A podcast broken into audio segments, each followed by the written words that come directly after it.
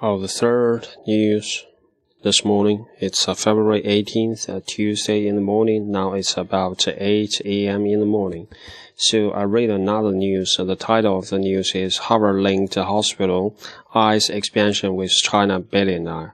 Uh, the whole story is uh, talking about foreign uh, resources and they want to get into China market on hospital expansion. So uh, I just uh, want to read one paragraph from the long news.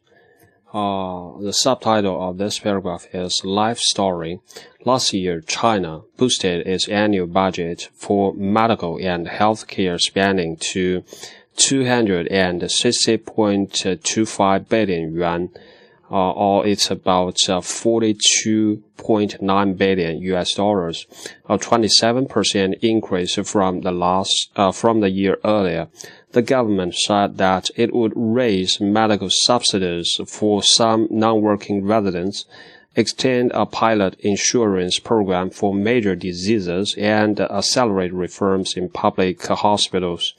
Uh, 去年 last year China boosted its annual budget for medical and healthcare spending to a number, right? So 呃说的是去年，那就是中国还是提高了它的这个全年的预算，就是在 medical 在这个医疗方面的预算，and healthcare 就是在应该健康保障吧，嗯这边啊现在是大概是多少？两千六百亿。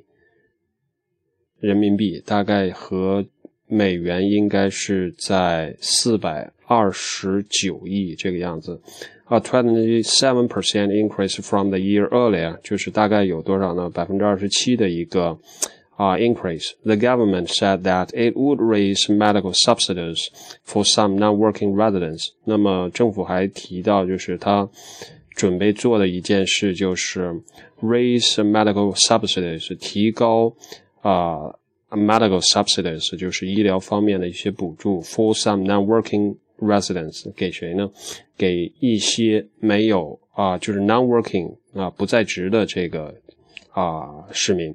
Extend 啊 pilot insurance program 啊，同时呢还要做一个新的啊这个 insurance program，就是保险的计划 for major diseases and 就是给大病做保险这样的一个计划，要上这样一个新的计划，and accelerate reforms in public hospitals，同时要 accelerate 加速对这个公立医院的这样的改革。Okay, that's it for this news. I will read this paragraph again. Left story.